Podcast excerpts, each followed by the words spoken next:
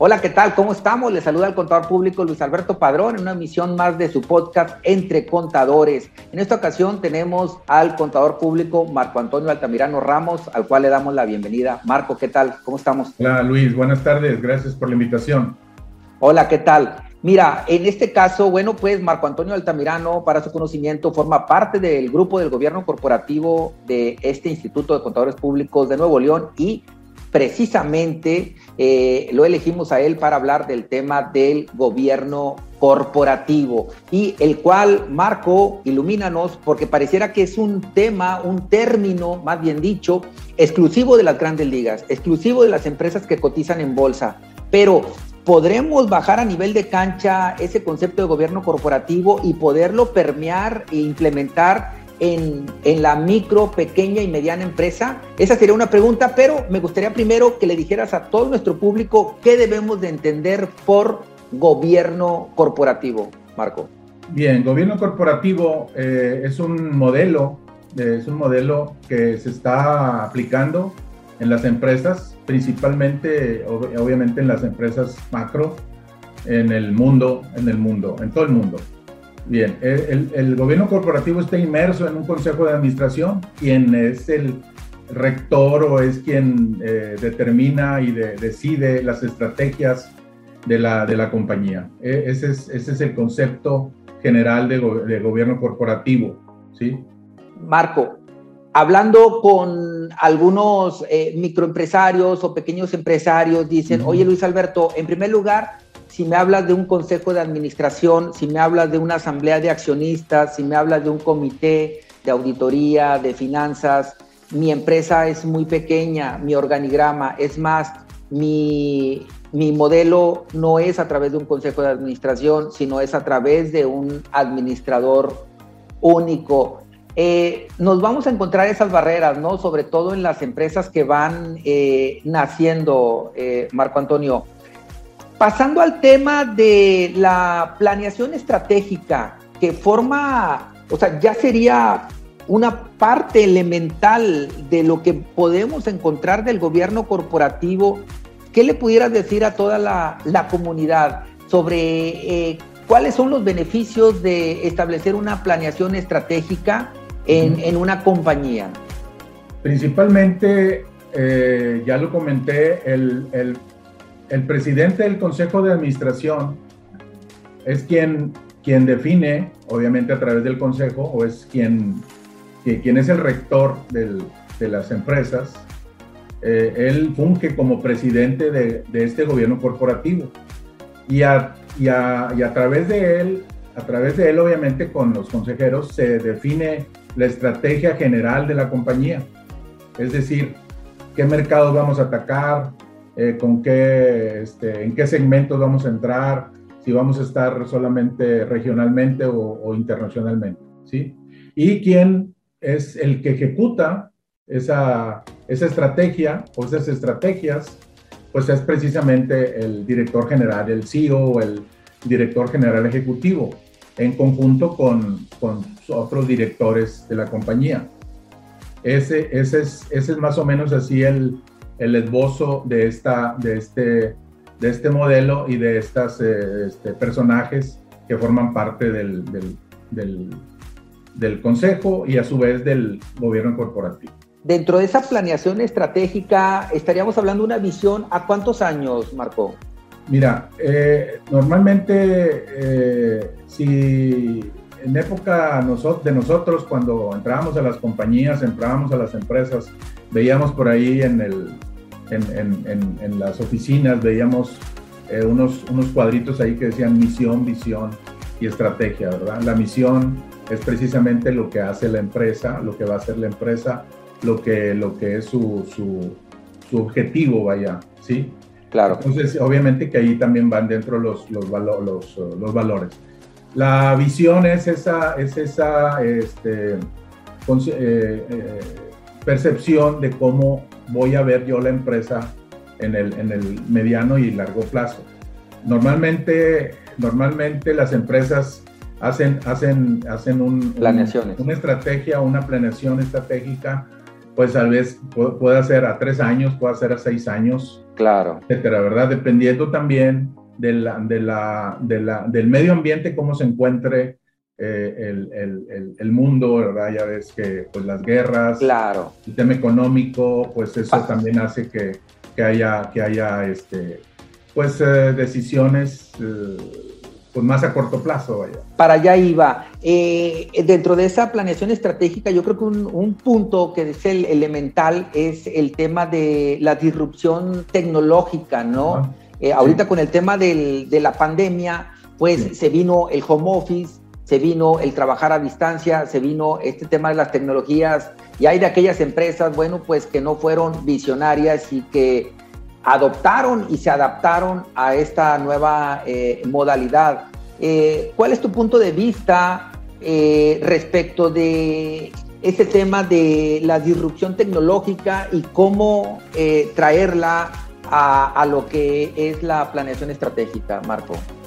Bien, la, disrupción, es, la disrupción tecnológica se da en los últimos años, en los, en los últimos siglo empieza en el siglo, siglo XIX, fines del siglo XIX, principios del año del 20, porque la, la multiplicación de, la, de, las innovaciones, de los de, los eh, temas que se introducen en las vidas de todos nosotros, como la internet, como este, eh, pues eh, dejan de, deja de, deja de este, funcionar los correos, ahora son a través de correos electrónicos, etc.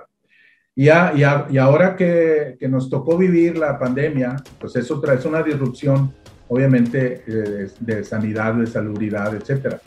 Pero también con eso vienen otras, otras este, medidas ¿sí? que las empresas adoptan y la, las personas, quienes trabajan en las empresas, pues eh, tienen que, llevar a cabo. Hoy en día eh, se ha dicho hay una, hay una tendencia a que haya una, una, este, una, eh, una, una, mixtura o una, este, que, se, que el home office se, haya, se ha complementado y ha gustado o ha este, llegado a determinar que pues puede, puede continuar en, ciertos, ciertos eh, eh, segmentos, ciertos sectores. Por ejemplo, la banca, yo escuché por ahí, que la banca siempre estuvo preparada para eso.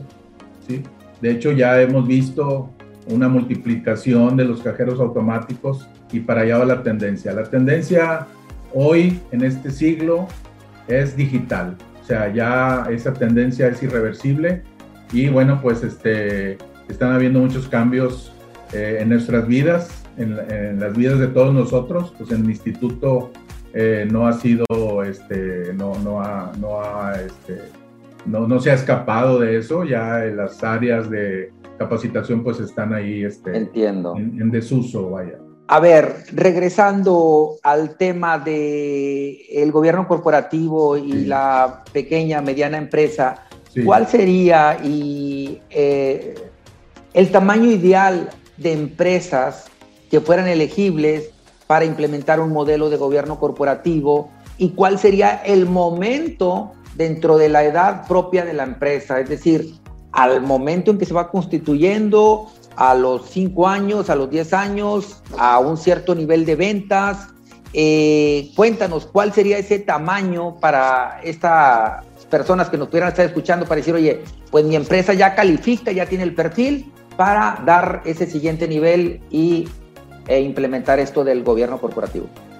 Pues eh, las empresas, desgraciadamente, eh, al no conceptualizarse el, en, el, modelo básico de un, de un, gobierno corporativo, pues caen en una, caen en una, eh, finalmente en, una, pues, deserción, en un, en un cierre, en una en un vacío. ¿Por qué?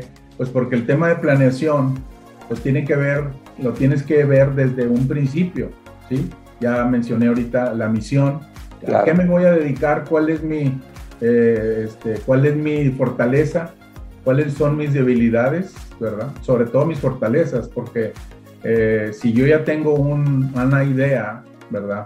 Pues hay que, hay que ver eh, de qué manera el mercado es, es, susceptible de poder, de poder este, captar o yo poder introducir y en qué medida introducir este, ese servicio o ese producto en el mercado. Entonces, eh, no a nivel macro, no a nivel como ahorita lo estamos platicando, porque ya estamos hablando de una empresa, eh, vamos a suponer, de, como Microsoft o como...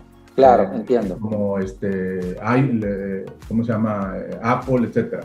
Pero sí, desde, desde un principio, tener conciencia de que tenemos que tener una planeación, porque si no tenemos esa planeación, hacia dónde vamos, pues estamos en el vacío, estamos, claro. estamos, estamos este, eh, condenados, ¿verdad?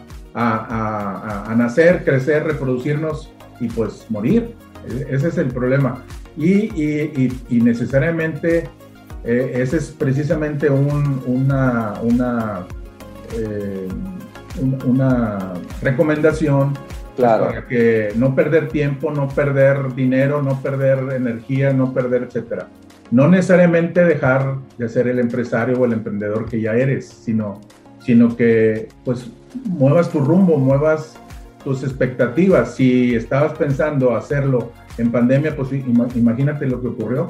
Y las que, las que ya estaban este, eh, ahí, pues, pues terminaron cerrando a ver, vamos a suponer que entonces el empresario ya lo convenciste de, implementar el modelo de gobierno corporativo, ya hace su conversión al consejo de administración, ahora hay que elegir a los consejeros, a los miembros del consejo. Eh, dentro de esto, ¿cuál sería el perfil del consejero? Eh, ¿Tendrían que ser una mezcla de lo que son los accionistas, otra de los funcionarios o empleados y a lo mejor consejeros independientes eh, ¿Y cuál sería el número mínimo de consejeros que debieran de integrar eh, este tema del, consejo? Sí, hay una resistencia. Eh, obviamente la cultura mexicana, yo he escuchado opiniones de, personas, pero, ven, pero bien, el consejo normalmente los autores y las personas que ya han estudiado todo esto, eh, hay, hay este, existen, ya los mencionaste, tres tipos de consejeros. El consejero, el, el, el, principal, el accionista, es el patrimonial. Hay existe también el consejero quien forma parte de la empresa, ya sea de forma interna o de forma externa, de manera externa, puede ser un contador, puede ser el abogado, puede ser eh, eh, el, pues el, tal vez el que les está ayudando con comercio exterior, etcétera. Sí. Eh, o con temas de TI, etcétera. Entonces, y el tercer, el tercer grupo o el tercer consejero o la tercera consejería sería deseable un consejero externo. ¿sí? En Estados Unidos hay directorios de consejeros. Eh, acuden ahí las empresas, ¿verdad? Porque hay mucha gente experta, mucha gente este, que ya pues no está trabajando en las empresas, ya está jubilado, etcétera y esos son los idóneos para formar parte de los consejos. Eh, en México eso no, no, no, hay, no hay un directorio principalmente. Creo que eso se maneja a través de los, de los headhunters. Eh, sí existe, obviamente, pero ya en una, en, una, en una medida pues un poquito más eh, mm, menor que, que, obviamente la de Estados Unidos. Ok, Marco, entonces, a ver, si el gobierno corporativo fuera, no sé, el vehículo y los consejeros fueran, pues ahora sí, el que conduce y, los que van dentro de ese vehículo, eh, haciendo ese símil, pues esta persona o este grupo de personas estarían transitando, interactuando pues con la sociedad. ¿Cuáles serían las mejores prácticas de ese este, eh, consejo, ¿verdad? De ese gobierno corporativo. Es decir, cuéntanos eh, cómo se da o cómo se tienen que implementar esas eh, mejores prácticas dentro de una dentro de una compañía, porque tiene que haber una normatividad, ¿no? Tiene que haber este, ciertos pues reglas, ¿no? Incluso reglamentos, ¿no? De, para el de comité de auditoría, etcétera, etcétera, ¿no? ¿Cuáles serían de manera general las mejores prácticas que se tendrían que adoptar para darle seguimiento al tema del gobierno corporativo? Eh, iniciando con, con, la respuesta, eh, yo diría que una de las em, prácticas más, más importantes es precisamente esa estrategia general y que es la que va a llevar a cabo ya en forma operativa el, director ejecutivo y, todas, las, todas las direcciones operativas de la empresa, se tiene que permear hacia abajo, hacia los, uh, hacia los niveles eh, para poder que haya una, una, una red, una, una, cadena y que todos estén trabajando en el mismo, en el mismo este, en el mismo, eh, la misma este, canal, vaya, ¿sí? Entonces, bueno, número uno, capacitar a las personas precisamente, eh, este, no, no porque ya vienen de, ya traen un degree, ya traen una expertise, etcétera, no. Te vamos a capacitar en cuáles son deseablemente lo que nosotros queremos de ti aquí en esta empresa, porque los objetivos de la empresa de cada empresa son diferentes, obviamente, ¿sí? Bien. Una vez que el, está andando, está, ya, ya, ya está, marcha, está este, caminando la, el modelo, ¿sí? El beneficio que va a tener, el, el beneficio que va a, a, obtener, ¿sí? Es que los terceros, los propios accionistas que tal vez sean, eh, que sean, no sean, no estén formando parte del consejo, pues vean con mejores ojos, ¿verdad? Que se están llevando a cabo, se están tomando, se están llevando a cabo decisiones eh, de forma democrática, no solamente por una persona, sino por un grupo de personas. Eso da tranquilidad a los accionistas, a los inversionistas, tratándose de empresas que en un momento dado pretendan eh, incursionar en la bolsa. Eh, da, por ejemplo, hacia terceros, por ejemplo, la banca, hacia proveedores.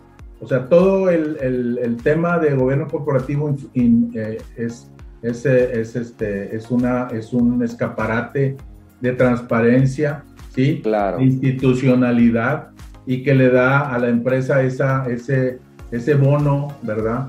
Que, que pues que las, las, los mismos eh, personajes, las mismas, los mismos terceros van a abonar a su favor ¿verdad? Porque eh, la conducción de la empresa eh, pues está llevando, se, está llevando a cabo de manera transparente, de manera ética, porque también hay que, hay que adoptar términos éticos, hay que adoptar también valores que esa es otra parte importante del gobierno. Mira, a mí me gusta mucho dejar eh, tareas al, al, a, la comunidad y yo creo que una de las tareas pudiera ser para aquellos que nada más quieren hacer un bosquejo bueno, pues que descarguen por ahí el código de mejores prácticas no emitido por el Consejo Coordinador Empresarial, que está en línea con lo que emite la OCDE. Este, y bueno, para que se den una idea de más o menos lo que tendría que ver con el tema de las mejores prácticas. Marco, ya para ir concluyendo, ¿cuáles crees tú que podrían ser las consideraciones para que las empresas pymes eh, puedan realmente este, pues adoptar este modelo de, gobierno corporativo. Porque una de las frases eh, típicas es, ¿sabes qué? Yo soy una empresa pequeña, apenas nos estamos constituyendo, eh, yo soy el hombre orquesta y no necesito ayuda, yo lo sé todo. Este, no tenemos consejo de administración, estoy como administrador único y una serie de argumentos para eh, no permitirles crecer. Entonces, ¿cuáles tú crees que debieran ser las consideraciones, verdad, que, o barreras que debieran de romper eh, las empresas este, pequeñas y medianas? Mira, eh, hoy, hoy está firmado un, eh, un, un, tratado, un segundo tratado entre, entre México, Estados Unidos y Canadá, ¿sí?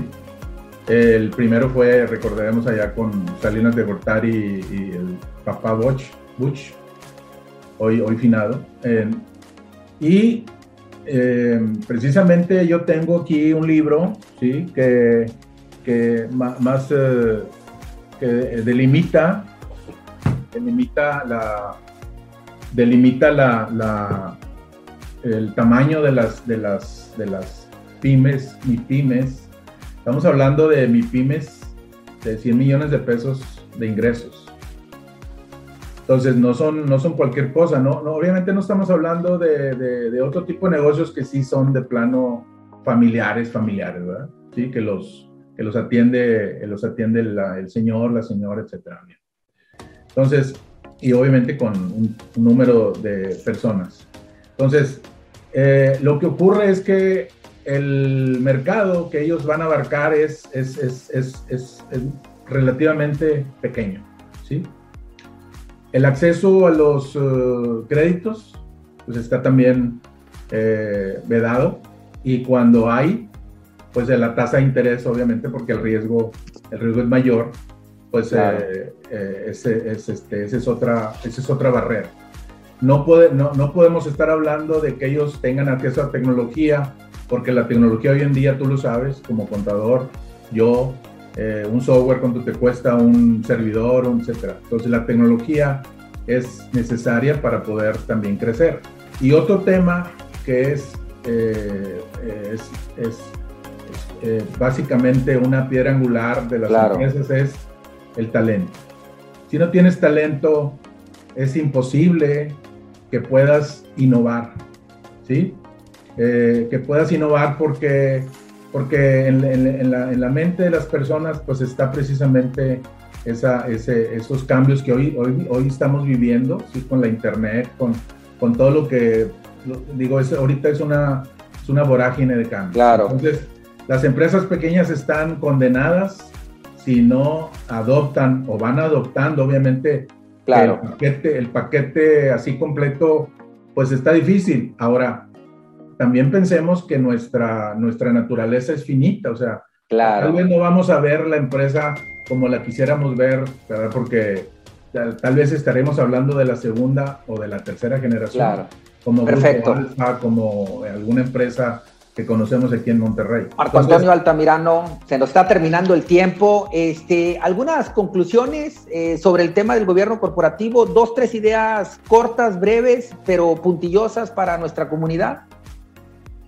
Pues eh, eh, yo, yo invitaría a, los eh, miembros del Instituto de Contadores a arriesgarnos a, servir a, estos, a estas empresas, estas empresas pymes. ¿Por qué? Porque pues es un círculo virtuoso este, este, este tema, será un, círculo virtuoso. Nada más para darles unos, unos datos duros. A ver Contribuyen las pymes con el 52% de la inversión y el Producto Interno Bruto. Eh, generan el 72% de los empleos en la economía. Y en el mundo, la economía está formada por el 95% de pequeñas empresas. Imagínate, ese universo de empresas, bueno, si fueran impactadas con este gobierno corporativo, pues saldrían de esa categoría de, pymes, ¿no? Y ahora sí entrarían a las ligas mayores. Marco Antonio Altamirano Ramos, eh, te damos las gracias por eh, haber puntualizado sobre este tema del gobierno corporativo. Arroja eh, mucha luz. Esperemos que siembre la semillita en el empresariado, no solamente del noreste del país, como dices tú, de todo México, Latinoamérica, y pues en el mundo. Muchísimas gracias Altamirano, te damos las gracias este, por haber participado en este podcast de Entre Contadores que se transmite de manera exclusiva para el Instituto de Contadores Públicos de Nuevo León. Gracias Marco. Les envío un saludo a todos los eh, colegas, a ti, a ti especialmente Luis por, por tu invitación y bueno, pues eh, este, estaremos eh, continuamente con estos temas porque son temas, como ya lo, ya lo puntualicé, relevantes para nuestra economía y porque son, son, forman parte de un círculo virtuoso que, que debemos, de, eh, debemos de adoptar, debemos de privilegiar. Definitivamente. Buenas tardes. No, hombre, nos vemos. Se despide Luis Alberto Padrón. Hasta la próxima. Hasta la próxima. Nos vemos, Luis.